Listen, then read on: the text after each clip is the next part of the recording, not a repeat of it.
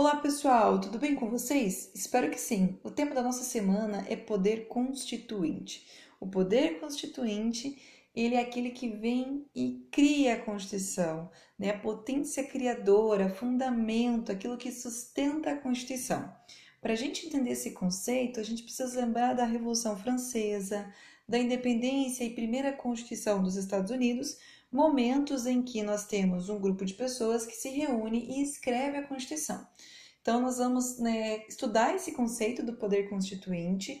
Importante lembrar que nós vamos ter aí duas espécies de poder constituinte: o poder constituinte originário, que é esse que cria a Constituição, e o poder constituinte derivado. Isso quer dizer que ele deriva do originário e ele vai existir aí para fazer né, reformas na Constituição.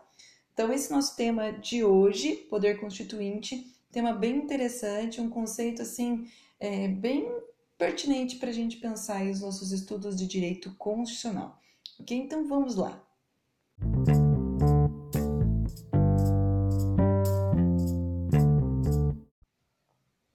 O poder constituinte originário é aquele que corresponde à capacidade de elaborar e colocar em vigência um texto né, essencial que é a Constituição. Então, é importante a gente pensar, né, o que, que o poder constituinte originário vai determinar, delimitar. Então, ele vai escrever a Constituição. Isso quer dizer que o poder constituinte originário ele vai determinar a organização do Estado. Então, como que esse Estado vai estar configurado? Se vai ser uma república, vai ser uma monarquia, vai ser parlamentarista, vai ser presidencialista, né? Quantos poderes? Vai ter três poderes? A gente estudou no nosso episódio passado que o Brasil, né, já teve quatro poderes, então tudo isso vai estar determinado no texto da Constituição. Nós vamos ter aí a divisão dos poderes e também a divisão das competências, atribuição das competências. Então a gente pensa o seguinte, que no Brasil a gente é uma república federativa.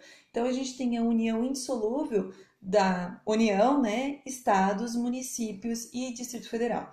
Então, veja, a Constituição vai determinar o que cada um desses entes federativos pode ou não fazer. Nós vamos ter uma série de normas importantes de direito público que vão estar na Constituição. São chamadas aí de normas congentes, impositivas e que vão aí ser estruturantes para o ordenamento jurídico.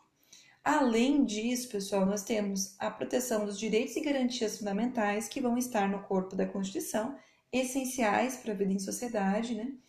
E a, a própria Constituição ela vai determinar como é, será alterada, isso quer dizer quais são os seus limites. Então, essa também é uma importante atribuição é, do poder constituinte originário. Então, né, vamos aí continuar pensando, né? O poder constituinte originário, ele vai escrever uma Constituição. Ele tem limites? E a resposta, né, como tudo no direito, nós temos aquela resposta que é depende. Depende de quem? Nós temos duas correntes. A corrente jus naturalista compreende que o poder constituinte originário ele vai ter que sim ter limitações.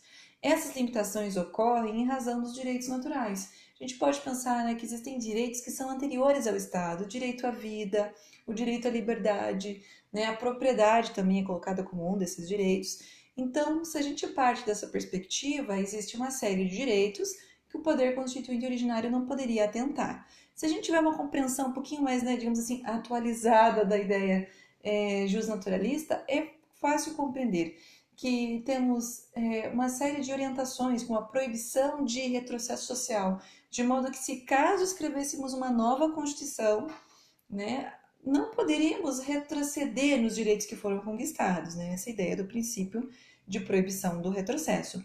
E também aqueles compromissos internacionais que o país assumiu. Então, esses compromissos, especialmente na área do, do campo dos direitos humanos, é interessante a gente pensar que sim, existiriam limitações. É, vejam que além da corrente jus naturalista, nós também temos a corrente jus positivista. E para o pessoal do positivismo, a ideia de que eh, escrever uma nova Constituição é, significa que você não vai obedecer à ordem jurídica anterior, de modo que você não tem compromisso com ela. Você escreve uma Constituição do zero. Então, partindo dessa ideia, nós não teríamos tantos limites, já que não vamos seguir a, a ordem anterior, vamos ter uma nova ordem é, jurídica. Isso é bem importante é, a gente recordar essa ideia do, do positivismo, porque o poder constituinte originário ele é descrito como aquele que rompe com a ordem é, jurídica anterior. Muitas vezes esse rompimento ele é violento. Então, guerras, revoluções, guerras civis acontecem momentos antes de escrever uma Constituição. Então, desse modo, a gente tem esse rompimento com a ordem jurídica anterior e por isso não faz sentido que o poder constituinte seja limitado por algo ou por alguém. E falando disso, a gente pensa nos atributos, isso quer dizer, nas características do poder constituinte originário. Então, o poder constituinte originário ele tem como titular a soberania popular, o povo. Mas é claro que povo não é um conceito fácil, não é um conceito simples, na verdade é um conceito bem amplo, bem aberto. Então, nós temos a ideia de que o poder emana do povo e será exercido por ele. Mas, muitas vezes, na hora de escrever uma Constituição, o que nós temos são representantes do povo escrevendo a Constituição. Então, de modo que o povo exerce de uma certa perspectiva indireta né, o poder constituinte originário.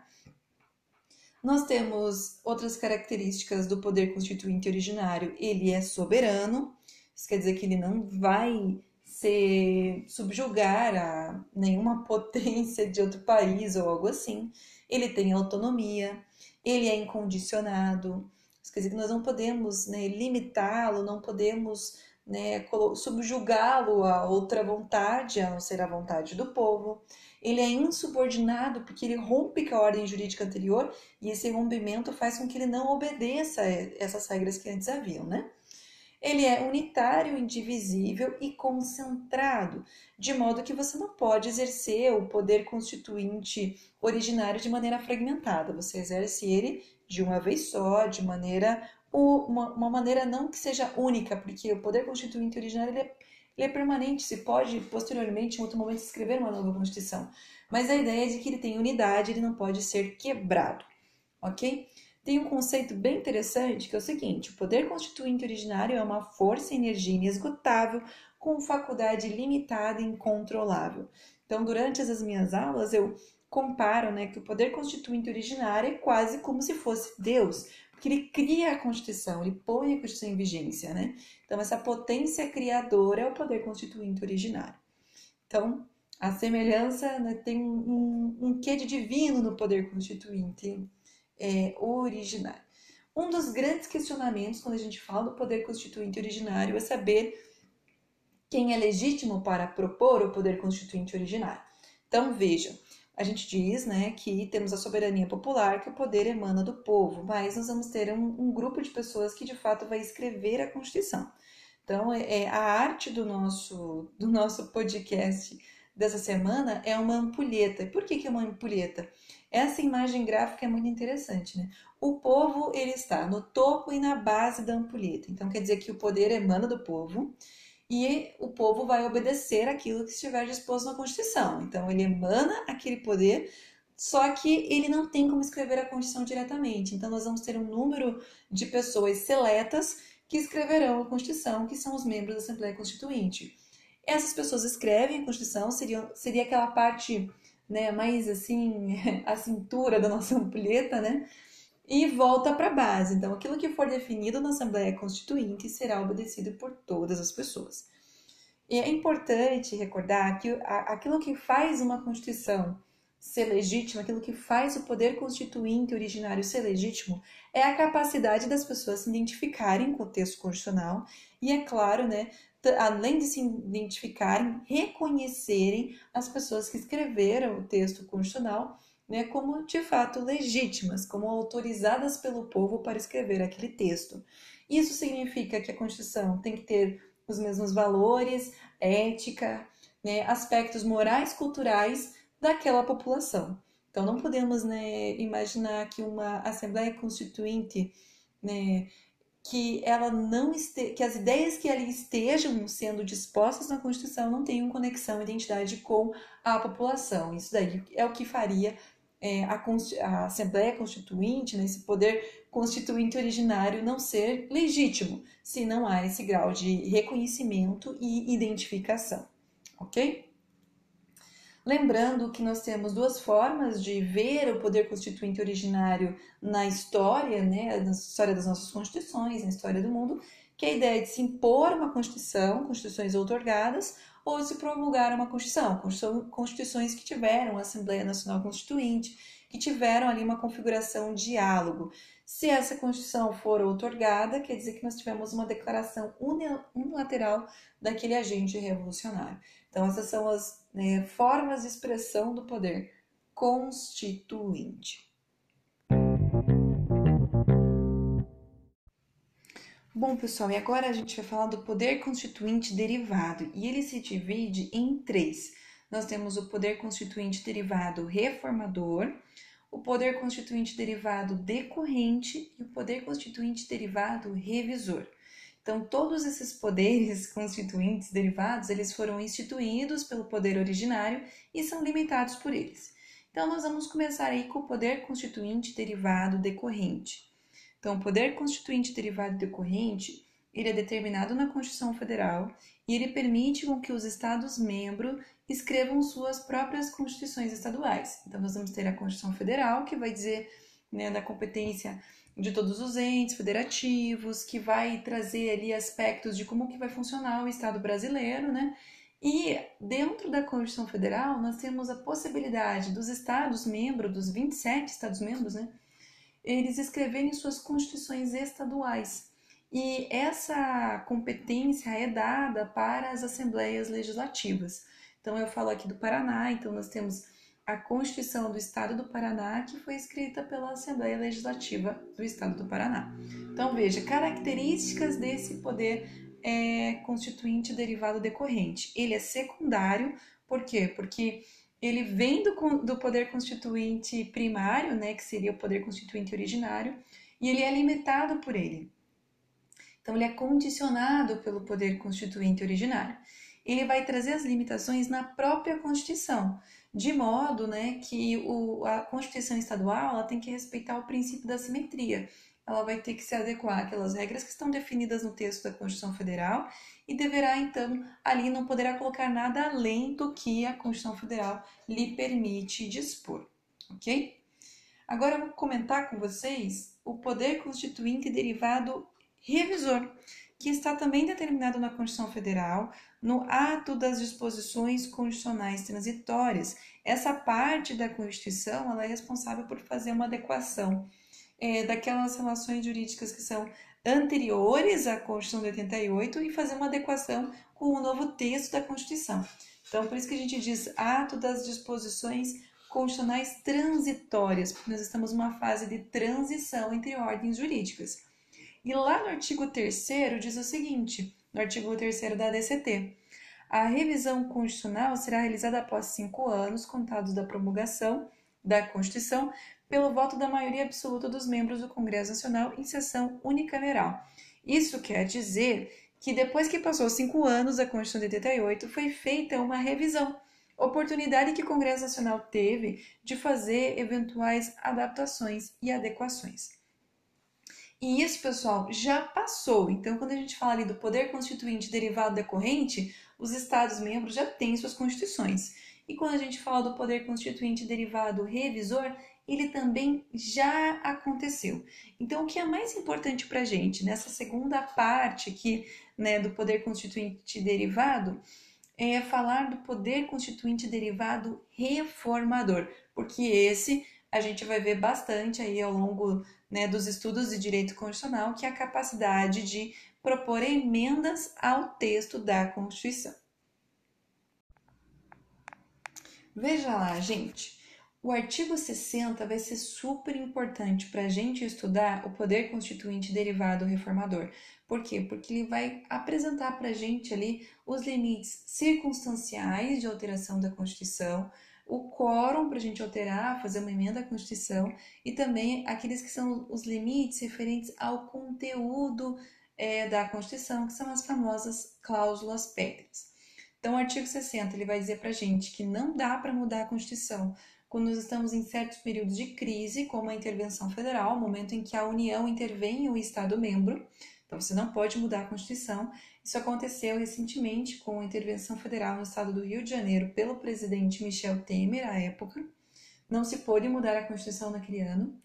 Nós temos aí o estado de defesa e o estado de sítio, que são dois é, estados né, de crise constitucional. Então, primeiro a gente começa com o estado de defesa, que vai servir ali para situações de calamidades naturais, desastres naturais, situações de grande comoção social, que de modo que é necessário que o presidente faça um decreto e com esse decreto ele procure resolver essa questão, esse episódio de comoção social, catástrofe, num período de 30 dias prorrogados por mais 30 dias.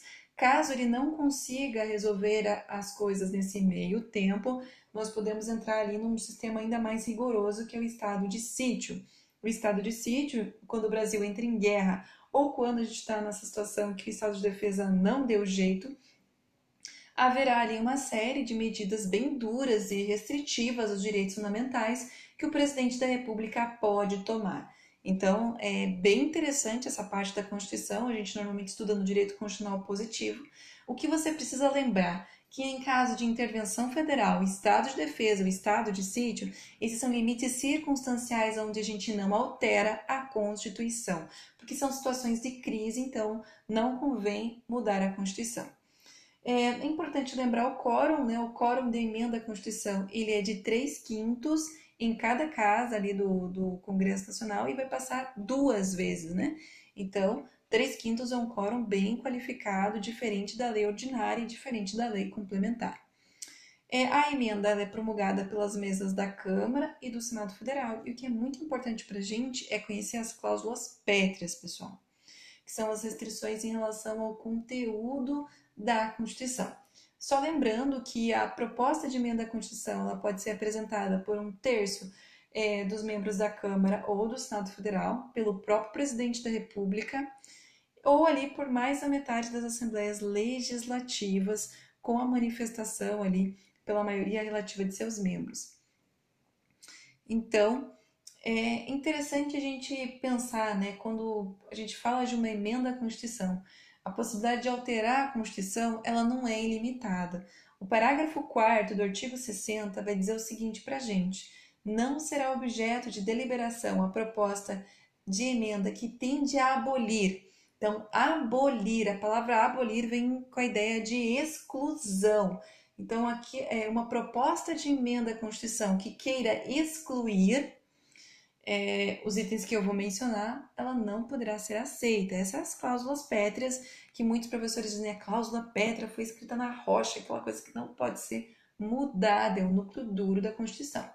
Então, vamos lá. Primeiro inciso, a forma federativa do Estado. Então, essa ideia de união insolúvel entre os Estados é própria da federação e não pode ser retirada do nosso texto constitucional. Então, nós temos aí é, grupos como o Sul é meu país, que quer separar o Sul do resto do país. Então, é, esse parágrafo quarto, inciso primeiro, nos mostra a impossibilidade dessa ideia por meio de emenda. Então, que escrever uma nova Constituição, ok?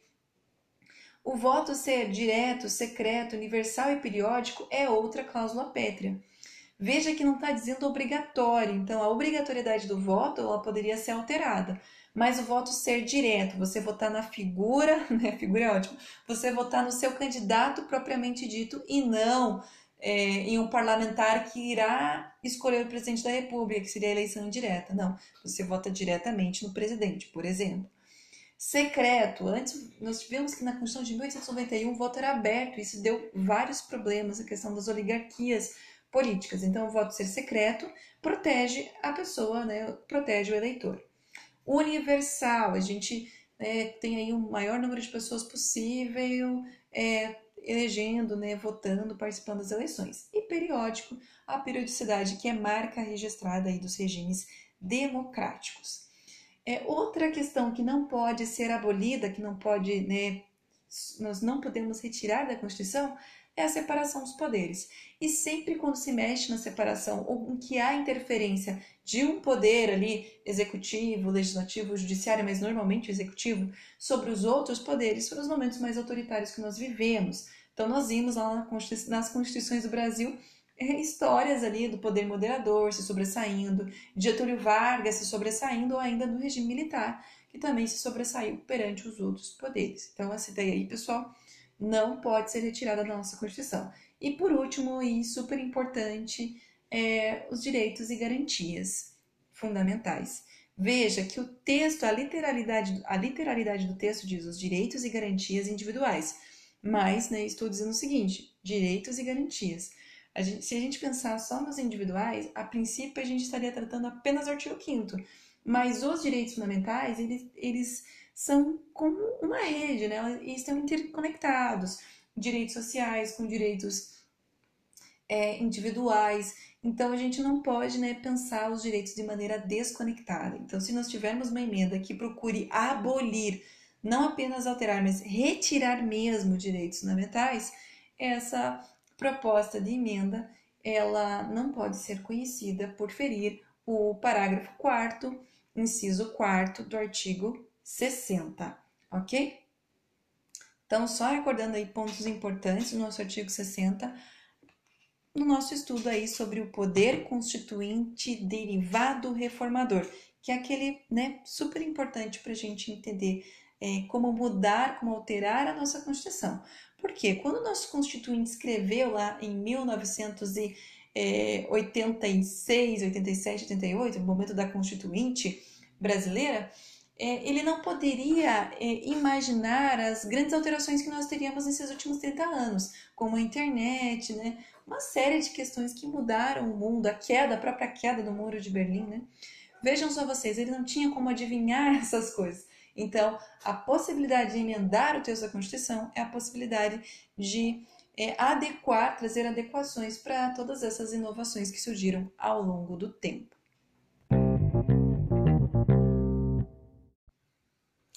Bom, e agora eu vou comentar com vocês outras duas manifestações que constam muito nas obras do professor Pedro Lenza e do professor Flávio Martins, que é o, a ideia de um poder constituinte transnacional e a ideia do poder constituinte difuso. Essa ideia é bem interessante. Veja, o poder constituinte é, supranacional, transnacional, quer dizer que ele vai além do país, ele, nós estamos falando uma dimensão internacional. Isso traz muitas ideias que nós tratamos lá no episódio 3 sobre constitucionalismo contemporâneo, que é o constitucionalismo transnacional, é, constitucionalismo né, global, a ideia também do transconstitucionalismo, que é quando nós temos uma constituição de um bloco econômico, como o caso né, da União Europeia, quando nós temos ali é, um constitucionalismo de multinível, isso quer dizer que não, não fica restrito apenas à Constituição Nacional, mas, mas normas que vão né, é, interferir dentro dos Estados membros de um bloco econômico, de um bloco de países. Ok? Não é a nossa realidade no Brasil, mas com certeza pode ser uma realidade futura aí do constitucionalismo. Já o poder constituinte difuso, uma ideia bem interessante, que é quando nós temos alterações que vão acontecer por meio do poder judiciário. Como assim? É também chamado de mutação constitucional é, é decorrente de um protagonismo do Poder Judiciário, momento em que, na hora de analisar um caso né, difícil que é apresentado para o Supremo Tribunal Federal, ele não vai é, seguir assim a literalidade dos dispositivos constitucionais, mas ele vai dar uma nova interpretação, um novo sentido para palavras que estão na Constituição. Então, é, exemplo, né? Já foi exemplo aí em nossos episódios passados. A DPF 132. Na DPF 132, nós temos aí o reconhecimento das uniões homoafetivas, lembrando que apesar da Constituição colocar lá união estável, união entre homem e mulher, é, a decisão do Supremo Tribunal Federal não foi baseado no dispositivo que falava a respeito de união estável família na Constituição, mas sim no artigo 5 no momento em que dispõe ali, né, define que não se pode, né, ter discriminação por origem de por, por origem por orientação sexual. Então, desse modo, para não ocorrer a discriminação das pessoas, né, que ah, foi reconhecido as uniões homoafetivas. Então, desse modo, apesar do texto da Constituição dizer uma coisa, a interpretação que o Supremo Tribunal Federal deu, ela foi diferente, ela foi no sentido de ser adequada e não discriminatória.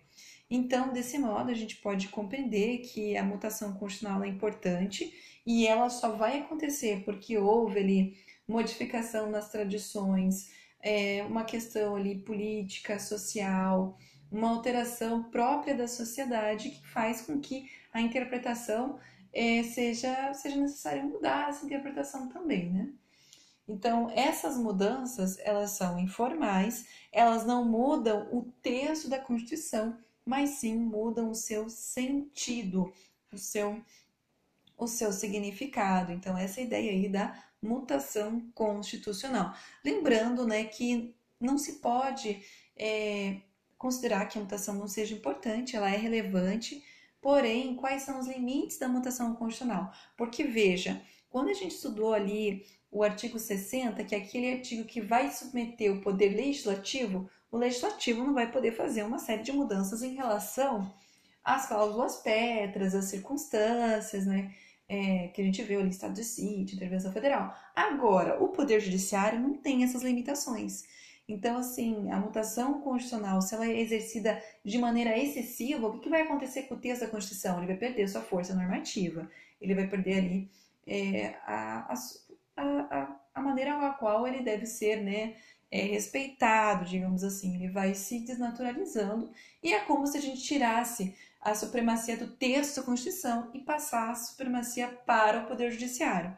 Por isso, pessoal, que lá na aula de. Perdão, na aula, no episódio 3, que foi o episódio do constitucionalismo, a gente falou do constitucionalismo popular, né, uma das linhas ali que considera que o Poder Judiciário muitas vezes se excede na revisão judicial. Então, desse modo, é importante que é, as pessoas tomem decisões, né, participem das decisões, da interpretação da Constituição, e que a gente não fique limitado apenas à Suprema Corte. É em razão dessas questões aí delicadas que muitas vezes o Poder Judiciário ele não vai ter limites tão claros quanto do legislativo em relação à mudança da Constituição, né?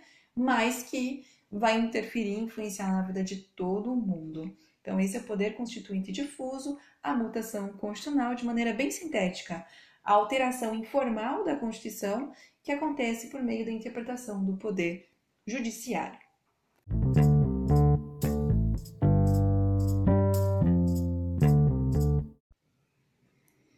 Então, pessoal, assim, de maneira bem sintética, eu tentei sintetizar o máximo possível a nossa aula aí do poder constituinte. E veja, esse tema ele é muito interessante e a gente começa a perceber, né, que de uma soberania baseada na origem divina, a gente passa para uma soberania baseada no homem. No homem não, né? No povo.